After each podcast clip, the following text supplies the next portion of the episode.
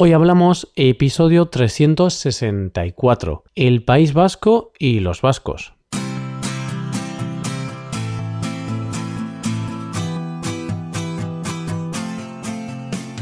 Bienvenido a Hoy Hablamos, el podcast para aprender español cada día. Ya lo sabes, publicamos nuestro podcast de lunes a viernes. Puedes escucharlo en iTunes, en Android o en nuestra página web Recuerda que para acceder a todo el contenido premium y disfrutar de la transcripción y de los ejercicios, puedes hacerte suscriptor premium en hoyhablamos.com. Y otra de las ventajas de los suscriptores es que eligen el contenido de este podcast. De hecho, el tema de hoy ha sido propuesto y votado por los suscriptores premium. Entre todos, habéis decidido que tenemos que hablar del País Vasco. Así que hoy vamos a hablar un poco sobre esta región y sobre su cultura. Hoy hablamos de los vascos.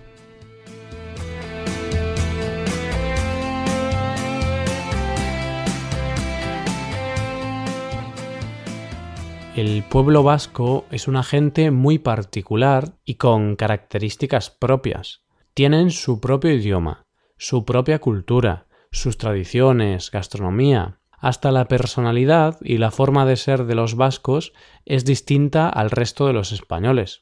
Esto no es nada nuevo. Ocurre con los vascos, pero también ocurre con gallegos, catalanes o andaluces, por poner algunos ejemplos. España es un territorio muy diverso, tanto culturalmente como socialmente. Lo primero que tenemos que saber del País Vasco, o Euskadi, que es su nombre en lengua vasca, es que tienen un idioma propio que es completamente distinto al español.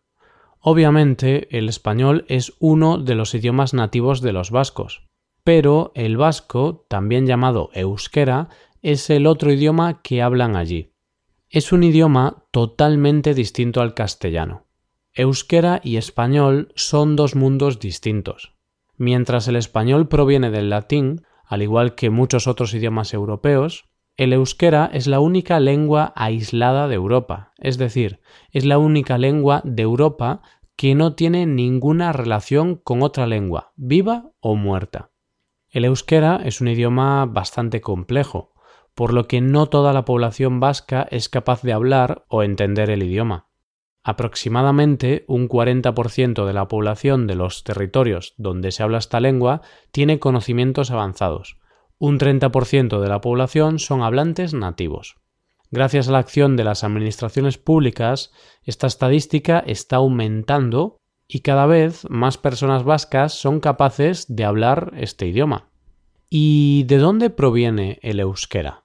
Pues nadie lo sabe, se desconoce su origen. De hecho, aunque hay varias teorías, en realidad no podemos saber el origen ni de la lengua vasca ni de los vascos. Nadie sabe muy bien hasta dónde se remonta el nacimiento del pueblo vasco y de su idioma. Ni siquiera sabemos exactamente de qué tribu o pueblo originario proceden los vascos. Hay que puntualizar que lo que conocemos ahora como País Vasco antes era una región un poco más grande, que incluía Navarra y una parte del sur de Francia. Por eso, podemos decir que en estas regiones se encuentra la etnia vasca, es decir, la gente que es de origen vasco. Existen varias teorías sobre el origen de la etnia vasca. Se cree que los antecesores de los vascos surgen en el territorio navarro, como parte de la evolución de humanos de la zona. Sin embargo, otra teoría afirma que estos llegaron a las actuales tierras de Navarra de otra forma que no es por mera evolución de los humanos, sino que era una tribu que llegó a Navarra y se asentó ahí, pero proveniente de otra parte del mundo. Bueno, sea como sea, está claro que el origen de los vascos es incierto y eso hace que también su cultura e idioma sean muy únicas. Debido a esta diferencia cultural e idiomática, en el País Vasco siempre ha habido un movimiento independentista muy fuerte, que tiene muchos adeptos. Los independentistas vascos reclaman la separación del País Vasco de España. Quieren tener su país propio. Aunque no salgan tanto en las noticias como los independentistas catalanes, La realidad es que los partidos políticos independentistas son los más votados en Euskadi, son los que gobiernan la comunidad. Y claro, si hablamos de independentismo y del País Vasco, tenemos que hablar de ETA, Euskadi ta Askatasuna, que significa País Vasco y Libertad. ETA fue un grupo terrorista cuyo objetivo era la independencia del País Vasco mediante la lucha armada.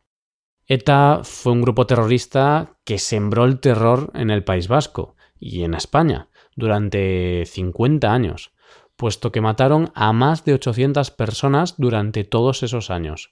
Por suerte, en el 2010, la organización terrorista declaró el alto al fuego y finalmente, este mismo año, 2018, ETA se ha disuelto completamente, por lo que ha desaparecido y ya nadie tiene que temerlos.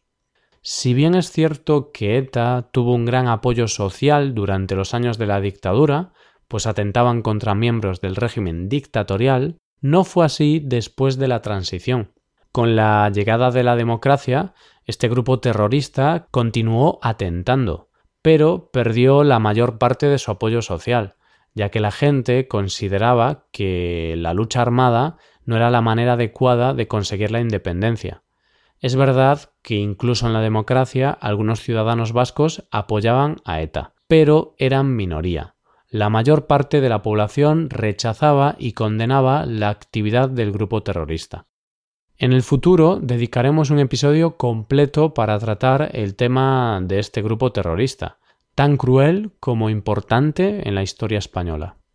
Pasemos ahora a algo más feliz y hablemos un poco sobre la personalidad de los vascos. ¿Cómo son los vascos? ¿Qué rasgos comunes los caracterizan? Evidentemente es complicado definir a unos habitantes de maneras generales, puesto que siempre acabamos cayendo en estereotipos que muchas veces no son ciertos. Según un estudio sobre los estereotipos en España, los vascos se ven a sí mismos como emprendedores, nobles y solidarios, mientras que el resto de los españoles los ve valientes, tenaces y decididos. Por otro lado, los vascos se sienten menos cosmopolitas, alegres y cercanos que la población de las demás comunidades autónomas.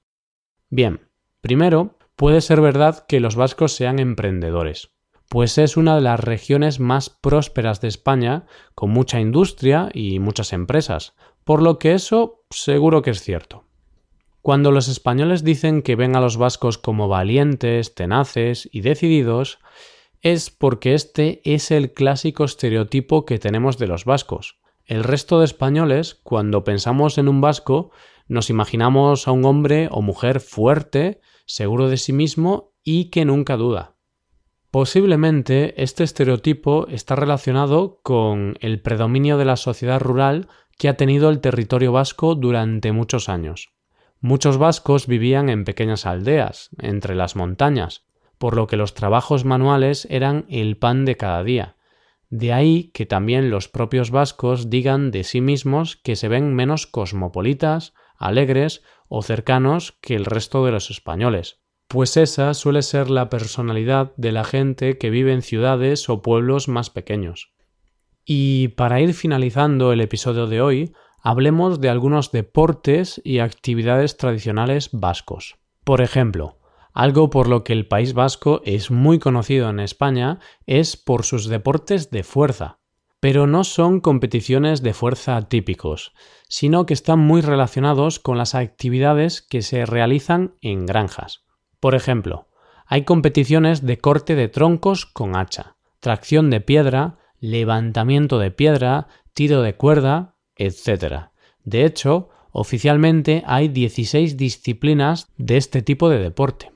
Estas competiciones también alimentan el estereotipo del que hemos hablado antes, de que los vascos son fuertes y decididos. Otro deporte muy tradicional de Euskadi es la pelota vasca. Es muy parecido al frontón, pero en lugar de utilizar una raqueta, los vascos usan su propia mano. La verdad, me hace un poco de gracia. no quiero entrar en estereotipos de nuevo, pero claro, esto me resulta gracioso porque, igual que antes, refuerza los estereotipos.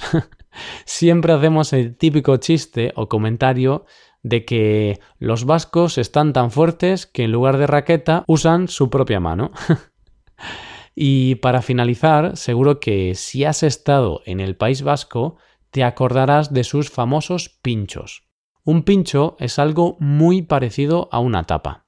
Es un aperitivo para comer mientras tomas una bebida. Allí la cultura del pincho está muy arraigada, no puedes irte del País Vasco sin haber tomado unos buenos pinchos. Por hoy no tenemos nada más que comentar sobre los vascos. Por supuesto, este episodio es un pequeño acercamiento para que puedas conocer un poco más a los habitantes del País Vasco. Espero que te haya gustado el episodio y también que te hayan gustado los datos sobre los vascos. Tengo que decir que los pocos vascos que conozco son gente genial y maravillosa, y creo que eso es lo normal por allí. Pero bueno, esos son los vascos y también los españoles, ¿no? bueno, soy muy humilde, ¿eh? Sí, sí. Y con esto vamos llegando al final del episodio. Si te gusta este podcast y aprecias el trabajo diario que realizamos, te invitamos a que te hagas suscriptor premium.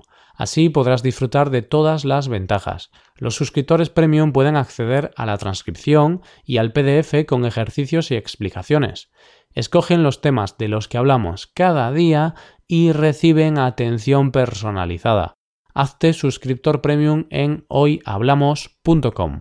Muchas gracias por escucharnos. Nos vemos en el episodio de mañana, donde hablaremos de expresiones en español.